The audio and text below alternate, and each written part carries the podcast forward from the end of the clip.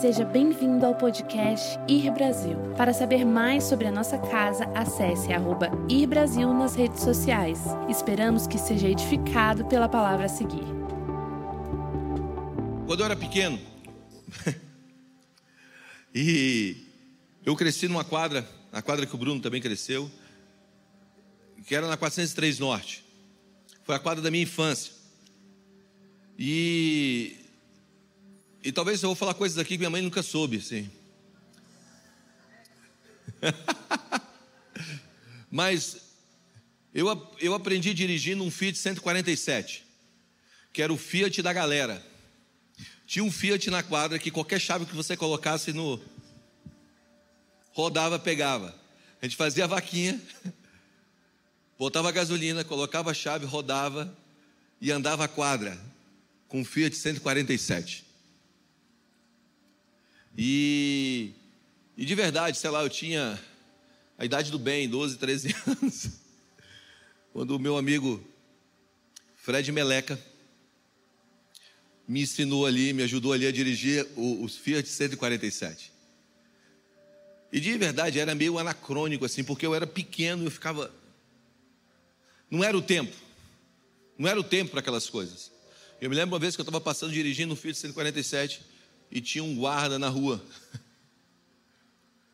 E o guarda olhou para dentro do carro e era um, um menino dirigindo o Fiat 147. E eu fiquei, hoje eu penso, né, qual era a cabeça do guarda, né?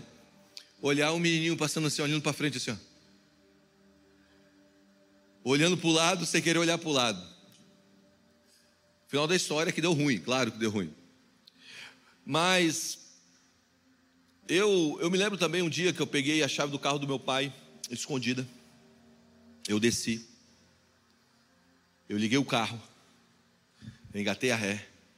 Eu acelerei e fiz a curva assim, ó, voltei, aquele movimento, sabe? E quando eu fiz, tinha um Fusca atrás de mim. E deu uma explosão.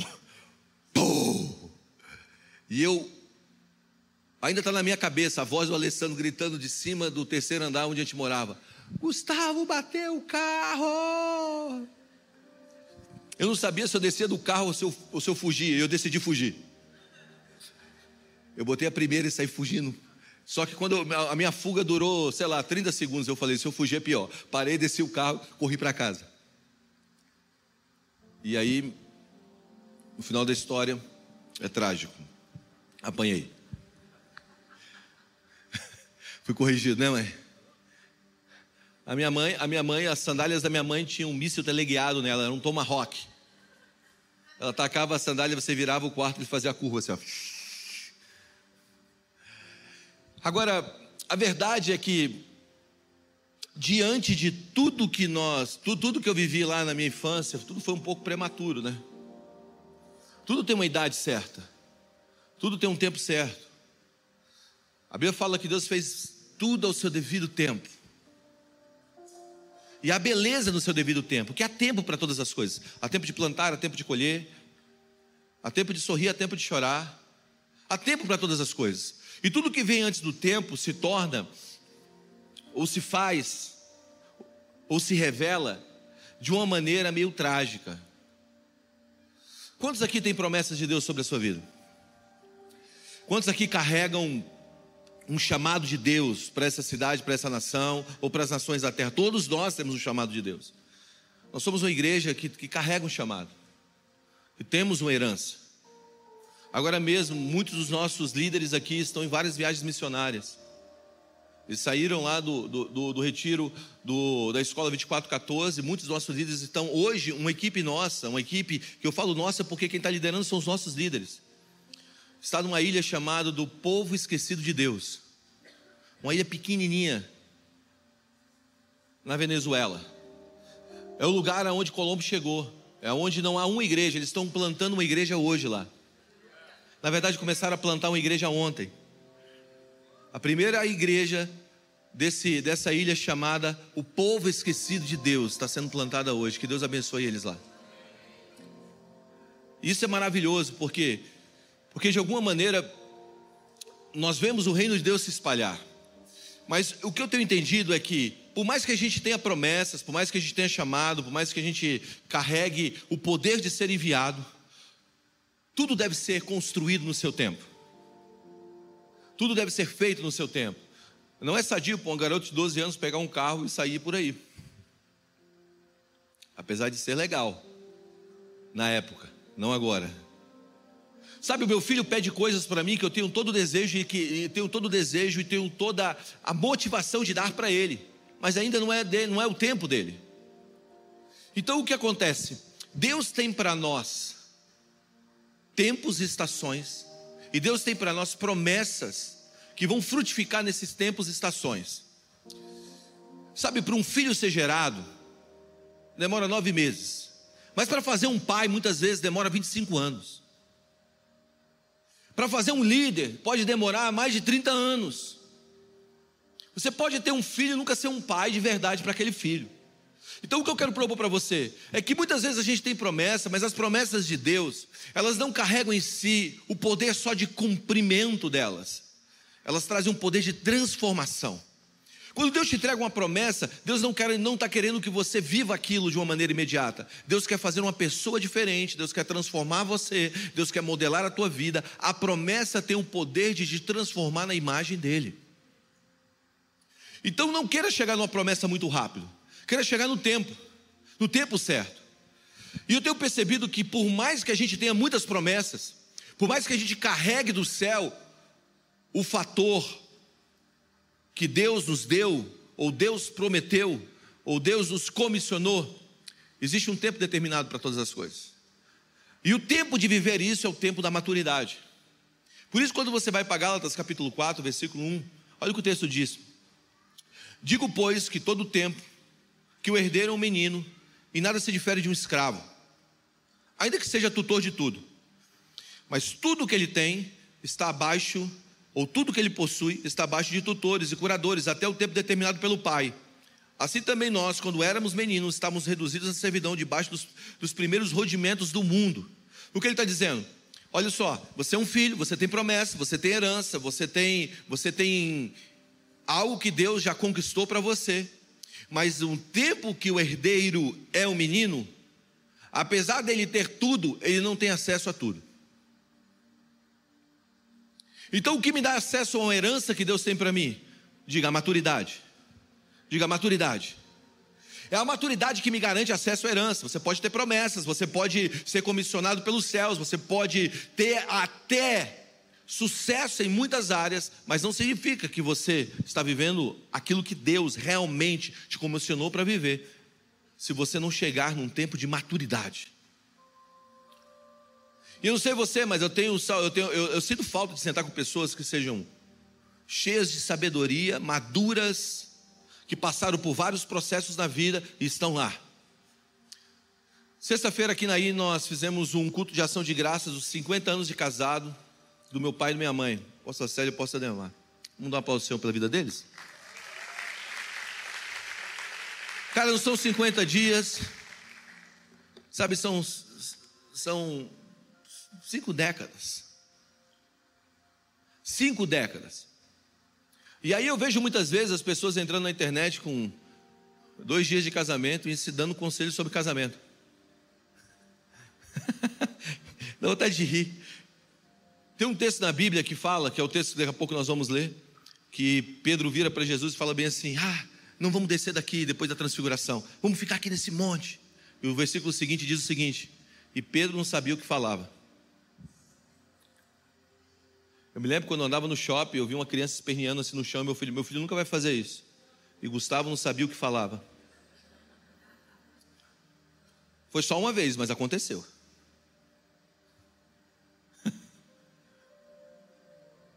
mas aconteceu.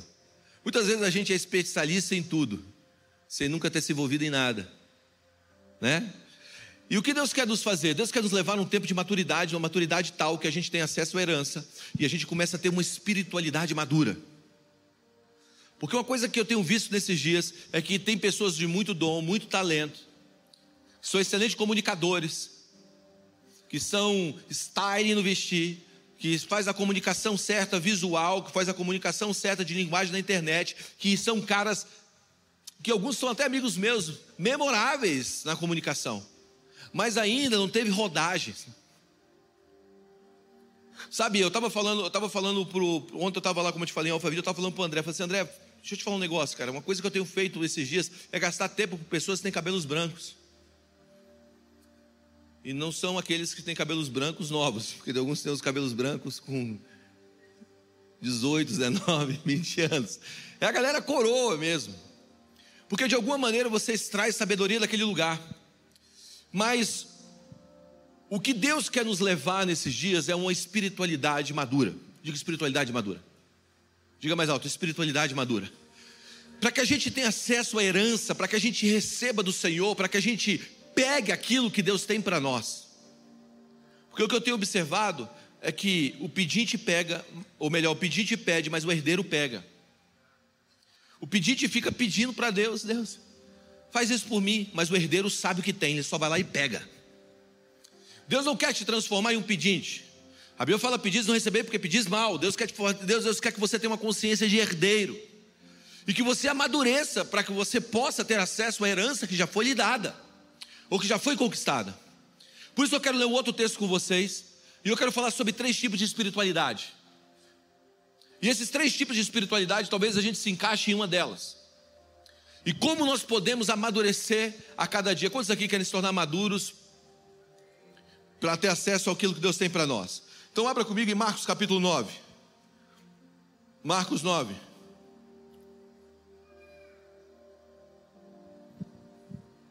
Versículo 2. Marcos 9, 2. A gente vai ler assim algumas porções da palavra de Deus hoje, ok? Diz assim: Marcos 9, 2.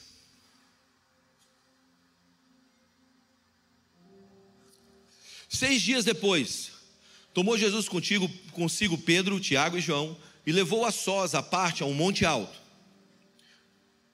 No texto de Lucas, desse, de, desse, desse mesmo, desse, dessa mesma passagem, ele fala que os levou para orar, ok? No monte alto para orar e transfigurando-se diante deles, e as suas vestes tornaram-se resplandecentes, sobre modo brancos, como nenhum lavandeiro na terra as poderia alvejar. Apareceu-lhe Elias e com Moisés, e estavam falando com Jesus. Então Pedro, tomando a palavra, disse: Mestre, bom estar aqui e que façamos três tendas. Uma será a tua, outra será para Moisés e outra para Elias. Pois não sabia o que dizer indo porque não sabia o que dizia, por estar ele aterrados, ou segundo a mentalidade da terra. A seguir veio uma nuvem que os envolveu, e dela uma voz dizia: Esse é meu filho amado, e ele ouviu. E de, e de relance olharam ao redor, e ninguém mais viu senão o próprio Jesus. Versículo 9: Ao descer do monte, ordenou Jesus que não divulgasse as coisas que tinham visto a ninguém até o dia em que o filho do homem ressuscitasse dentre os mortos. Agora vamos para o versículo 14. Quando eles se aproximaram, depois de descerem do monte, quando eles se aproximaram dos discípulos, viram numerosa multidão ao redor dos que e dos escribas que discutiam com eles. O que está acontecendo? Deixa eu te explicar. Três subiram e nove ficaram no pé do monte, ok? Três subiram para cima do monte e nove ficaram. Então, depois que eles desceram, eles, eles se deparam com essa cena. E logo Toda a multidão, ao ver Jesus, tomado de surpresa, correu para ele e o saudava. Então ele interpelou os escribas: O que é que discutistes com eles? Perguntou. E um dentre a multidão respondeu: Mestre, trouxe-te o meu filho, possesso de um espírito imundo. E este, onde quer que se apanha, lance a terra, espuma a boca, range os dentes e vai defiando. Roguei aos seus discípulos que expelissem, e eles não puderam. Então Jesus lhe disse: Ó geração incrédula, até quando estarei convosco? Até quando vos sofrerei? Trazei ele aqui a mim. E trouxeram-lhe, e quando ele viu, e quando ele viu Jesus, o espírito imediatamente o agitou-se com violência, caindo sobre a terra, revolvendo-se espuma na boca. Perguntou Jesus seu pai, ao pai do menino: Há quanto tempo isso acontece com ele? Desde a infância, respondeu. E muitas vezes tem lançado ele no fogo, na água, para matar. Mas se tu podes alguma coisa, tem compaixão de nós e nos ajuda. Ao que lhe respondeu Jesus: Se podes, tudo é possível que crê. E imediatamente o pai do menino exclamou com lágrimas: Eu creio, ajuda-me na minha falta de fé. Jesus, vendo que a multidão concorria, repreendeu o espírito imundo, dizendo: Espírito mudo e surdo, eu te ordeno, sai desse jovem, nunca mais torne a ele. E ele, clamando e agitando muito, saiu deixando como se estivesse morto, ao ponto de muitos disserem: Morreu essa criança. Mas Jesus, tomando pela mão, ergueu e ele se levantou. E quando entrou em casa, os seus discípulos lhe perguntaram em particular: Por que não podemos nós expulsar esse, esse espírito? Respondeu-lhe Jesus: Esta casa não pode sair, senão por meio de jejum e de oração. Quando a gente lê esse texto, a gente vê três tipos de espiritualidade aqui. Primeira, o que eu vou chamar, o que eu vou construir, que é a espiritualidade do monte. Segunda, a espiritualidade do vale. Terceira, a espiritualidade de Jesus. Ok? Nós temos os discípulos que subiram para cima do monte, os discípulos que ficaram no vale e aquele homem chamado Jesus. Quantos aqui querem crescer na sua espiritualidade? Vamos lá. A espiritualidade do monte é a espiritualidade de Pedro, Tiago e João. Que significa essa espiritualidade do monte? É uma espiritualidade de poder sem entendimento. Você pode se mover em poder e ainda assim não tem entendimento. Olha o que está acontecendo. Aqui Jesus sobe para o monte, um monte chamado Monte Tabor. E lá em cima desse Monte Tabor, eu já estive nesse lugar. Lá em cima desse Monte Tabor, os discípulos sobem com Jesus e Jesus começa a orar e os discípulos dormem. Os discípulos estão dormindo, mas aí no meio daquele movimento de oração, algo começa a acontecer. A Bíblia fala que Jesus transfigura. O corpo de Jesus, o rosto de Jesus, as vestes de Jesus estão agora brilhando. E Pedro acorda do seu sono ali, daquele sono, dorme, mas não dorme, dorme um pouco, cochila, levanta. E quando ele acorda, quando ele olha para Jesus, ele vê Jesus com seu corpo brilhando, com seu corpo transfigurado. Ele vê um homem chamado Moisés e vê um homem chamado Elias. É engraçado que ninguém falou para ele que era Moisés e Elias. Mas de alguma maneira o Espírito estava testificando que aquele homem era Moisés e aquele outro nome, aquele outro homem era Elias. E no meio dessa visão, dessa revelação, ele começa ali a dizer o seguinte: Jesus, esse lugar está muito bom. Não vamos descer daqui, não. Vamos, vamos, vamos fazer uma tenda para você, para Moisés e para Elias. De repente, uma nuvem desce. Eles caem. E quando eles caem, uma, uma voz sai do meio da nuvem que diz: Ouça o meu filho. E a nuvem some, só aparece Jesus, só fica Jesus. Moisés e Elias saíram. Não estavam lá mais. Existem quatro milagres que acontecem aqui. Primeiro milagre: o rosto de Jesus brilhava. Segundo milagre, eles veem Moisés e Elias. Terceiro milagre, uma nuvem luminosa os envolve. Quarto milagre, a voz sai do meio da nuvem dizendo: Ouço meu filho. Então era um lugar de uma manifestação de Deus. Eu já tive em muitos lugares de manifestação de Deus. Terça passada eu estava pregando em. Não, quarta passada eu estava pregando em Recife, porque eu viajei a semana inteira. Estou tentando saber onde eu estava. Quarta passada eu estava pregando em Recife, quando eu peguei o microfone para pregar, o Senhor me deu uma palavra de conhecimento. O Senhor me falou assim: ó, tem uma pessoa aqui que você sofreu um acidente de moto e você perdeu o, o movimento da sua perna. Quem é você? Eu fiquei procurando. Quem é você? Eu fiquei procurando. E de repente alguém começou a gritar: Ele está aqui, ele está sentado, ele não consegue ficar em pé. E eu senti o Espírito Santo dizendo: Manda ele levantar. Eu falei: Levanta da cadeira agora. E todo mundo levantou as mãos, sem eu pedir, começou a orar, e aquele menino levantou. E quando ele levantou, a perna dele, o movimento da perna voltou. E ele começou a andar e a correr na igreja. Foi um lugar de milagre. Sabe, eu não perguntei para ele quanto tempo ele estava sem, sem mover aquela perna, mas o lugar se manifestou em poder e autoridade. Ali se manifestou o um milagre. Eu já participei de muitos lugares, eu participei de movimentos que o culto começava pela manhã e ia até a noite. De alguma maneira, havia uma dimensão da presença de Deus naquele lugar. Mas muitas das pessoas que começaram comigo no meio desses moveres e no meio desse derramar, hoje eles não estão nem andando com Jesus. Porque eles experimentaram milagres, mas não tinham entendimento do milagre. Eles não tinham uma espiritualidade que levasse eles a um conhecimento. O que é isso? Uma espiritualidade de poder sem uma espiritualidade de conhecimento. Diga todo milagre. Diga mais alto, todo milagre. Toda manifestação de Deus é para levar a um conhecimento de Deus. O milagre do Senhor não carrega em si apenas um efeito de fazer um show no lugar. O milagre, quando acontece no lugar, é para trazer um conhecimento daquele que está fazendo. O milagre é como uma placa. Quantos aqui já dirigiram numa estrada que você não tinha GPS e você só tinha as placas a seguirem? Quantos aqui já dirigiram, foram para um lugar que você não tinha o GPS, o GPS não estava pegando, você tinha que seguir as placas. Então você ia, você estava indo, sei lá, para é, uma igreja tal, mas você não tinha, você tinha que seguir as placas. A placa ia apontando, os milagres são como placas que te apontam para um homem para uma pessoa, para o conhecimento de uma pessoa. Os milagres eles revelam a bondade de Deus, os milagres revelam a natureza de Deus. Então o milagre ele traz consigo o entendimento, ele precisa trazer contigo consigo o entendimento.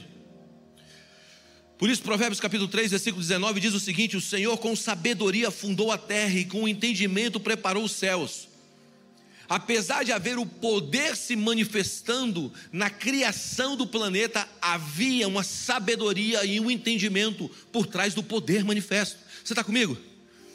Tem alguém vivo aí, gente? Vamos lá, o poder, ele pode ser a ponta da lança, mas o que vem por trás é um conhecimento. Deus quer trazer um conhecimento. Por isso, quando você lê esse texto, você tem que voltar o contexto desse texto. Quando você volta o contexto desse texto, o texto está dizendo o seguinte: seis dias antes desse fato. Seis dias antes desse fato acontecer. Aonde Jesus estava seis dias antes? O texto começa desse, desse jeito. Seis dias antes, Jesus estava em Cesareia de Filipe. E em Cesareia de Filipe, Jesus estava fazendo uma dissertação que eu já falei aqui inúmeras vezes sobre elas, que era sobre trazer o conhecimento de Deus, sobre trazer o conhecimento de Deus e a revelação da igreja. Então, seis dias antes Jesus estava falando: Olha, eu estou edificando a minha igreja sobre um fundamento que sou eu. As portas do inferno não prevalecerão contra ela. Eu vou dar a vocês a chave do reino de Deus, a chave do reino dos céus. Agora o que vocês precisam entender? Que tudo isso vai ser operado em poder. E como eu sei que esses caras não tinham entendimento? Quais eram as características ou qual é a característica de uma espiritualidade de poder sem entendimento? Número um, eles não consideraram a centralidade de Cristo. Olha o que eles estavam dizendo: olha, vamos fazer uma tenda para você, para Moisés e para Elias. O que significa? Significa que quando o poder está entrando em ação, você tem que centralizar Jesus. Eles não consideraram a centralidade de Cristo. Número dois, eles não entenderam o propósito. Pedro está dizendo: vamos ficar aqui. Você sabe o que eles estavam conversando? Você sabe o que Jesus estava conversando com Moisés e Elias em cima do monte? Alguém sabe? Está escrito no texto. Jesus estava conversando sobre descer a Jerusalém e entregar a vida. Então qual era o propósito? Descer a Jerusalém e entregar a vida. Qual era o propósito? Entregar a sua vida. E Pedro, ouvindo aquilo, ele disse: Vamos fazer uma tenda aqui. O que significa? Eles não estavam entendendo o propósito. Pode haver um derramar de poder, pode ver uma manifestação de Deus e ainda assim as pessoas não se engajarem no propósito. Você está comigo? Muitas vezes as pessoas estão recebendo de Deus e ainda assim não estão vivendo o propósito de Deus.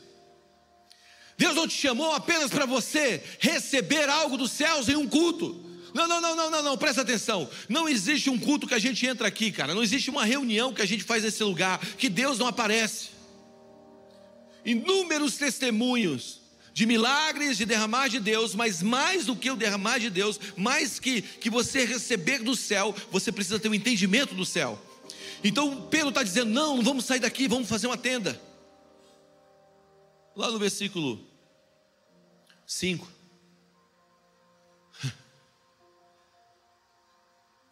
Por isso que de vez em quando eu tenho eu tenho, eu fico meio bravo com o pessoal, com algumas pessoas que, que eles estabelecem um estilo de vida de não ir. Eles ficam ali orando, recebem de Deus, mas nunca vão. Quantas pessoas você falou do amor de Jesus esse último ano, cara? Quantas pessoas você aplicou uma, uma vida prática de se tornar uma referência para eles? Porque, presta atenção, eu entendo que o melhor evangelismo é um cristão sadio. O melhor evangelismo é você se tornar sadio. Você não precisa pregar, você precisa viver. Agora, de alguma maneira, a gente precisa entender que a agenda de Deus é uma agenda de ir. Deus não te fez para morar em cima do monte. Deus te dá revelações em cima do monte, mas Ele te envia para o meio de um vale. E aquilo que você recebeu em cima do monte precisa ser a resposta de um vale. Aquilo que Deus te entregou sobre um monte precisa ser a resposta de um vale. Então, muitas vezes, a nossa espiritualidade é uma espiritualidade de encontro, mas não de propósito a partir do encontro. Para. Você vai vir na igreja, você vai receber de Deus, você vai sentar, você vai beber do Senhor, mas agora você vai precisar ir.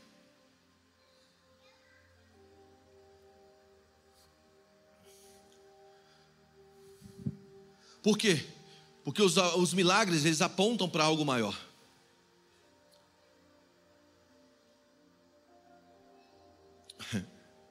Está comigo? Qual é outro, outra característica de uma, de uma espiritualidade de poder sem entendimento? É que eles estão vivendo milagres, mas não estão entendendo a sua missão. Qual era a missão de Pedro? Qual era a missão de Tiago? Qual era a missão de João? A missão deles era se tornar porta-voz de uma mensagem para curar enfermos, limpar leprosos. Deixa eu tentar explicar isso de uma maneira melhor. Atos capítulo 2, Atos capítulo 1, Deus diz: Ficar em Jerusalém até que sejam revestidos do alto, ok? Atos capítulo 2, eles são revestidos do alto. E a Bíblia fala: vocês vão ser revestidos do alto, depois vocês vão ser testemunhas minhas. Testemunhas em Jerusalém, Judéia, Samaria, até os confins da. De onde? Da terra. Então a promessa é: vocês vão receber o Espírito Santo, depois vocês vão ser minhas testemunhas em Jerusalém, Judéia, Samaria, até os confins da terra. Em Atos capítulo 2, a promessa de Atos capítulo 1 se cumpre, o Espírito Santo desce. Em Atos capítulo 3, eles estão aonde? Em Jerusalém. Em Atos capítulo 4, eles estão onde? Em Jerusalém. Em Atos capítulo 5, eles estão onde? Em Jerusalém. Em Atos capítulo 6, eles estão onde? Em Jerusalém. Se você for estudar, é um ano cronológico para cada capítulo. Só o capítulo 6 são dois anos. Então, 3, 4, 5, 6, 7. Eles estão seis anos depois da promessa, cinco a seis anos ainda em Jerusalém. Aí sabe o que acontece em Atos capítulo 7? Estevão é apedrejado. Começa a perseguição pela igreja, contra a igreja. Aí você vê o quê? E por causa da perseguição instalada depois da morte de Pedro, ou melhor, de Estevão, os discípulos se espalharam por Judéia e Samaria. O que eu quero propor? Que se a gente não vai, Deus nos empurra. É o que o Melk fala. Até um pé na bunda te leva para frente. Se você não vai, alguém te empurra. Existe uma espiritualidade que é espiritualidade de poder sem entendimento.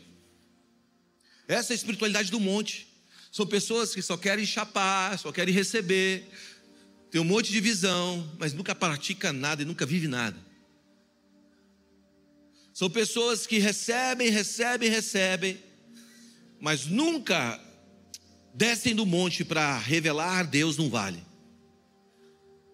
Por isso eu estava contando a história desses meninos que estão lá, eles, eles foram, eles pegaram 30 horas para chegar nesse lugar. 30 horas. Estava conversando com eles antes de ir, e tinha um grupo que estava indo para para o Haiti. Três semanas, três semanas ou quatro semanas atrás, as gangues no Haiti mataram 500 pessoas nas, ruas. 500, gente. E eles estavam indo para lá. Eles estão lá agora. Um outro grupo. E eu vi o rosto, o rosto da pessoa, que é uma pessoa que eu discipulo ela. Rosto desfigurado. Dizendo, será que eu vou, será que eu não vou? Eu disse para ela, Deus já preparou o caminho. E a gente fez uma reunião de envio, e eu disse o seguinte: algumas pessoas estavam aqui na reunião de envio, e eu disse: sabe o que aconteceu um, um dia antes do envio dos discípulos? Um dia antes do envio dos discípulos, o Espírito Santo caiu sobre eles. E o que Jesus falou? Já está preparado em Judéia, já está preparado em Samaria, é só vocês irem. Então vocês vão receber o Espírito Santo. E o Espírito veio sobre aquele lugar de uma forma gloriosa, estava todo mundo ali sendo recebendo de Deus, várias pessoas caídas ao chão. E Deus começou a falar: libera palavras de conhecimento sobre o futuro, sobre as pessoas que eles vão encontrar. E a gente começou a liberar palavras de conhecimento. Uma delas é: você vai encontrar uma senhora de blusa rosa em uma praça. Um dos times vai encontrar essa pessoa. Há seis dias atrás eu recebi a foto deles encontrando a pessoa de blusa rosa na praça, a senhora de 71 anos. Tem a história do, do Edson, do traficante, que a gente deu uma palavra de conhecimento. Vamos, vocês vão encontrar um traficante chamado Edson. 1,68m, moreno. Aí outra pessoa veio correndo, ei, ei, Deus me deu a mesma palavra, o Edson. Aí outra pessoa veio, Deus também me deu outra palavra, a mesma palavra, o Edson. Aí de repente veio um cara, levanta a mão aqui chorando na beira do púlpito. Eu chego, o que foi? Falou assim: olha, o Edson é o meu cunhado. Meu cunhado chama Edson, 1,68m, moreno, e a gente está indo para lá pregar o evangelho agora. De alguma maneira, o espírito que cai sobre você tem que liberar uma missão a partir disso. Amém? Senão você não entra numa herança. Segunda espiritualidade é a espiritualidade do vale. Os nove discípulos que não subiram ao monte e não experimentaram a transfiguração, eles tiveram uma espiritualidade de vale. O que é espiritualidade de vale? Espiritualidade de vale? É uma discussão sem poder que está acontecendo ali? No pé do monte, Marcos 9,16. No pé do monte, um menino que era endemoniado desde pequeno, e os discípulos tentaram expulsar e não deram conta de expulsar o demônio daquele menino. Esse fato desse menino gerou uma discussão. Nós vemos quando Jesus desce, ele encontra um povo discutindo. Os discípulos discutindo com os escribas. Os discípulos discutindo com os teólogos da época. Os discípulos discutindo com os doutores da lei da época. Eles estavam discutindo o quê? Sobre por que o menino não tinha sido, aquele espírito não tinha saído do menino. O que é isso? É ter você ter todo um entendimento bíblico, mas você não ter o poder para exercer aquele entendimento. Sabe o que eu mais vejo hoje, gente? Eu vejo gente dando resposta para tudo. Eu já vejo gente tendo, tendo conhecimento de tudo, mas não tendo poder para executar nada. Quando Jesus chega, então, o pai do menino vira para ele e fala assim: ó, seus discípulos não puderam expulsar. E Jesus encontra aquele fato, aquela palavra, aquela briga. O que eu quero propor? Não tem como viver o evangelho sem poder. Não tem como você viver o evangelho sem você demonstrar poder. Hoje nós temos um evangelho pregado numa sabedoria, no intelecto, mas sem demonstração de poder. Deus quer te levar para um lugar de uma demonstração de poder. Deus quer te levar para um lugar onde o poder é derramado para quebrar toda a lógica daquele ambiente. Está comigo? Por quê? Porque quando Deus começa a se mover em você com poder, nem sempre as coisas, a conta, a conta fecha da maneira que você acha que deve fechar. Eu, eu acho que eu contei isso aqui há um tempo atrás aqui, eu estava pregando numa conferência em outubro, e quando eu estava pregando, eu comecei a ouvir um assobio no meu ouvido. E aí eu comecei a assobiar o assobio. Se fosse o meu assobio, seria assim. E eu comecei a assobiar aquilo que eu estava ouvindo. Imagina, no meio da pregação, começa a assobiar. As pessoas estavam olhando para mim dizendo: Mano, esse cara está louco. Com a cara de ué, né? Ué, porque esse cara está assobiando. E eu estou assobiando, eu estou assobiando, eu estou falando, Deus, isso precisa se desdobrar alguma coisa, porque senão vai ficar ridículo, né? Eu aqui assobiando o que eu estou ouvindo.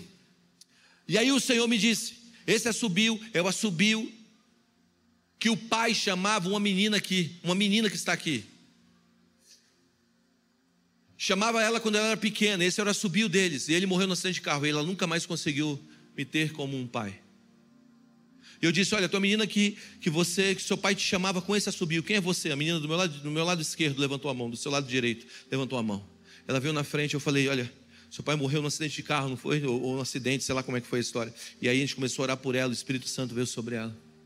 Eu estava pregando na, na fazenda do meu amigo Theo, que vai estar pregando aqui na Dunamis Farm. Eu estava pregando em São Paulo no final do ano passado.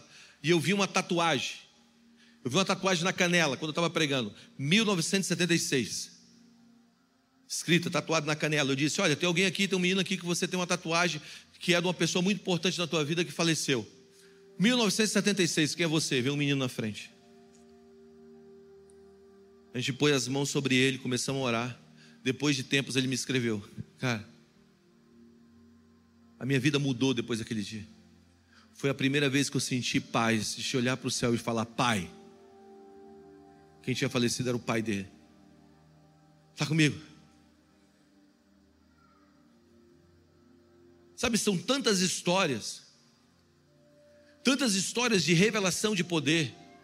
Por quê? Porque não adianta a gente pregar um evangelho apenas no nível intelectual. Não, não, não, não. O evangelho é o poder de Deus para a salvação.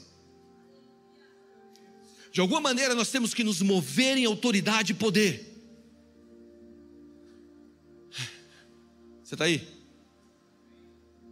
Eu fui para o Uruguai para assistir aquele jogo terrível que se repetiu ontem.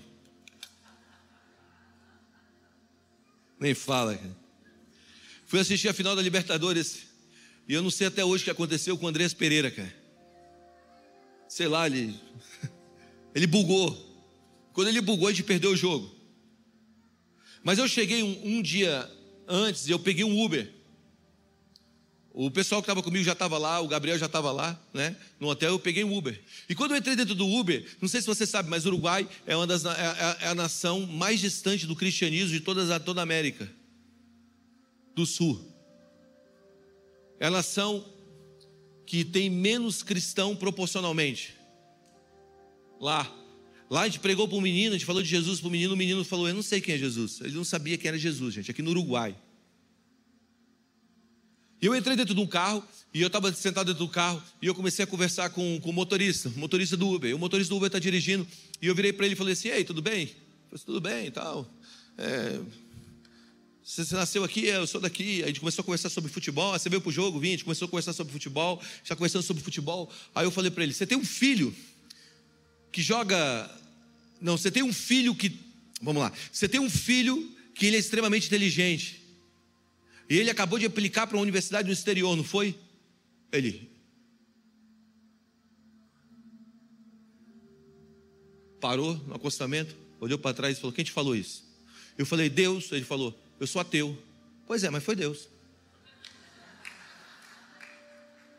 Aí ele disse: Mas eu sou ateu. Aí eu falei: Como é que eu ia saber isso? Sei lá, talvez você seja um. Você não foi Deus. E aí eu falei bem assim para ele: essa universidade é uma universidade ligada à área de tecnologia, não é? Aí ele: como é que você sabe disso? Aí eu: Deus. E aí a gente começou a falar sobre Deus. Eu comecei a falar sobre o filho dele, eu falei se eu podia orar pelo filho dele, ele me deixou. Aí eu falei assim, a sua esposa está doente, não está? Aí ele falou assim, ele está doente. Ela está doente de uma depressão. E aí eu comecei a orar pela esposa dele. O final, o final da história, eu estou parado na, no hotel, na porta do hotel, com as mãos dele, ele chorando e dizendo: Eu quero Jesus Cristo como meu Senhor e meu Salvador. Eu me lembro que eu entrei no hotel, eu encontrei o Gabriel, eu estava todo animado assim. Eu estava animadão, porque estava empolgado. Você está aí? De alguma maneira, o Senhor não quer que a gente fique em vãs discussões Deus quer que a gente não tenha um, uma espiritualidade de vale, de ficar discutindo coisas, porque não aconteceu. Presta atenção, escuta o que eu vou te dizer. Deus quer que você obedeça. Muitas vezes você vai e não vai acontecer, mas obedeça. Muitas vezes você vai orar e as pessoas não vão ser curadas, mas obedeça. O que importa é você se mover em obediência à palavra. Quantas vezes eu botei mão sobre pessoas e orei e elas não foram curadas? Muitas e muitas vezes, mas o que vale é a obediência. Ontem eu preguei um texto sobre Juízes capítulo 20. Juízes capítulo 20 é um dos textos mais difíceis para se pregar. E eu preguei, eu tive a coragem de pregar esse texto. O texto diz o seguinte: para você entender o que é uma espiritualidade contínua de obediência. O texto diz o seguinte: que uns caras da tribo de Benjamim, lá em, lá em Gibeá, eles pegaram, violentaram uma concubina durante uma noite inteira, cortaram ela dividiram ela em 12 pedaços e mandaram para as 12 tribos de Israel.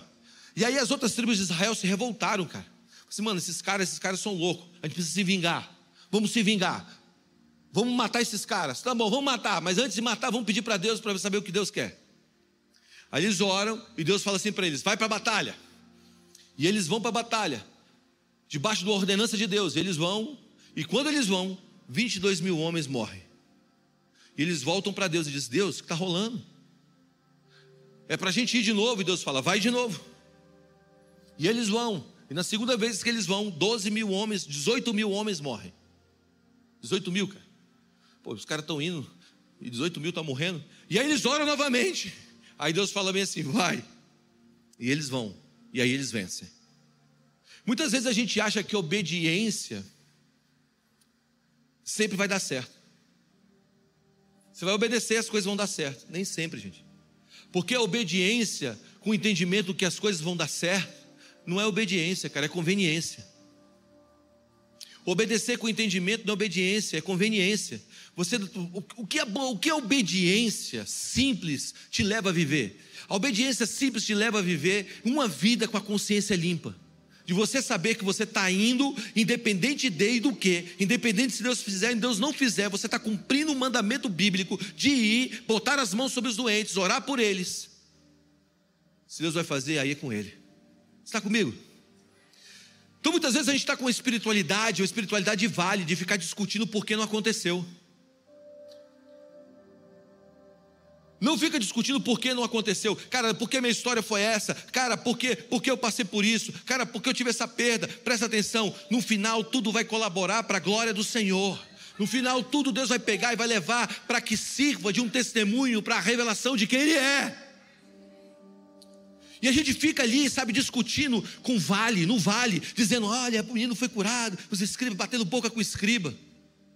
Eu fico gente brigando, fico vendo gente brigando na internet. Vamos lá. Quantos aqui já mudaram de opinião na internet porque você leu um post de alguém? É raro. Você quer convencer alguém que não quer ser convencido.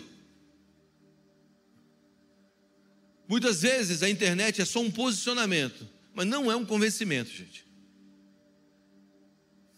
Você posiciona, mas não significa que você está convencendo ninguém de nada. E aí a gente fica nesse negócio, sabe, de ficar discutindo, discutindo. Eu, eu entro no Twitter, mano de Deus, terra do caos. Eu tenho um amigo meu que ele trabalha com, com, com o Léo, Léo Reisman, muito amigo meu, a gente estava conversando sobre, sobre tecnologia, ele falou assim, cara, colocaram uma inteligência artificial no Twitter. Em três horas ela estava xingando todo mundo. Em três horas ela estava brigando com todo mundo. Você entende? Deus nos chamou para isso. E agora existe uma última espiritualidade, que é a espiritualidade de Jesus.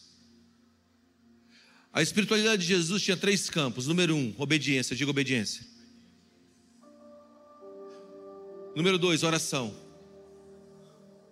E número três, poder. Número um, oração. No versículo 28, você vê que Jesus subiu um monte para orar. Você quer a espiritualidade de Jesus, você tem que aprender a orar. A única coisa que os discípulos pediram para Jesus para aprender não foi fazer milagres, foi orar. Jesus os ensina a orar. Número dois, obediência, diga obediência. Ele disse: Eu vou para a cruz, eu vou descer, eu vou para Jerusalém. Sabe, obediência, vou voltar a repetir, cara. Obediência não tem a ver com as coisas darem certo. Obediência tem a ver com você cumprir o teu propósito. Nem sempre vai dar certo, mas cumprir o propósito é o quê? E número três, poder. Diga poder. Diga quando eu vivo em oração, quando eu mergulho em obediência, o resultado final é viver uma vida de poder. Obediência com oração é igual a poder. Obediência com oração é igual a poder. Obediência com oração é igual poder. Obediência com oração é igual poder. Obediência com oração é igual poder. Porque o estilo de vida da espiritualidade de Jesus era uma vida de oração, Diga, Jesus orava. Quem sou eu para não orar? A gente está aqui no jejum de 21 dias. Todas as manhãs nós estamos aqui, orando.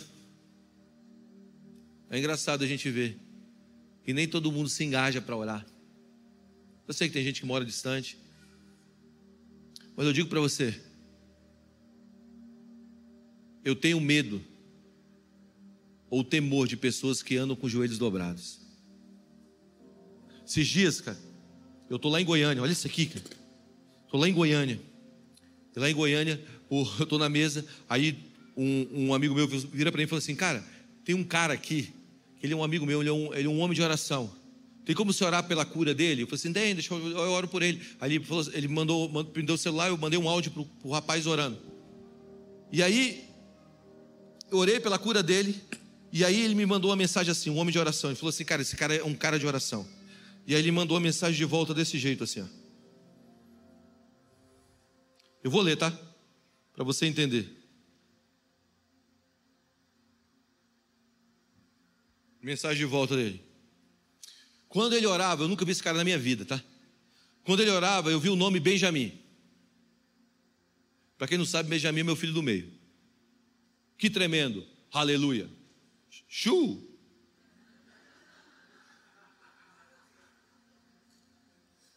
O inimigo é furioso com ele, porque Deus vai usar o Benjamim.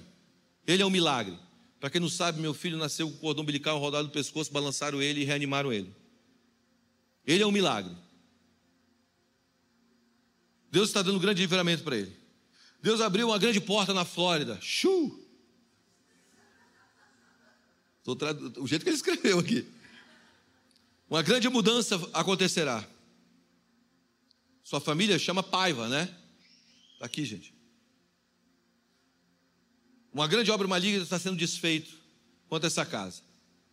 Grande livramento contra um homem chamado Alessandro Paiva. Eu nunca vi isso na minha, nunca vi esse cara na minha vida. Cara. E aí o cara continua. Eu vejo vários livros sendo escritos e traduzidos para várias línguas, principalmente para o inglês.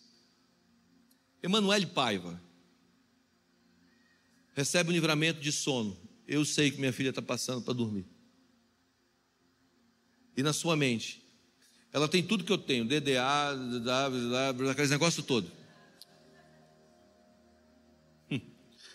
Aí ele fala assim: sua esposa, sua esposa, ela vai trabalhar com muitas mulheres feridas. Ela usará a Bíblia e a sua história para curar muitas mulheres que passaram por momentos parecidos com ela. Vamos lá, gente. Um homem de oração acaba vivendo uma vida de poder. Oração e obediência é igual ao quê? Qual espiritualidade que você quer ter? Uma espiritualidade de monte que recebe, mas não entende? Uma espiritualidade de vale que não tem poder e fica discutindo? Ou uma espiritualidade de oração e de obediência que vai gerar poder? Se você quer a espiritualidade de Jesus, se coloque em pé.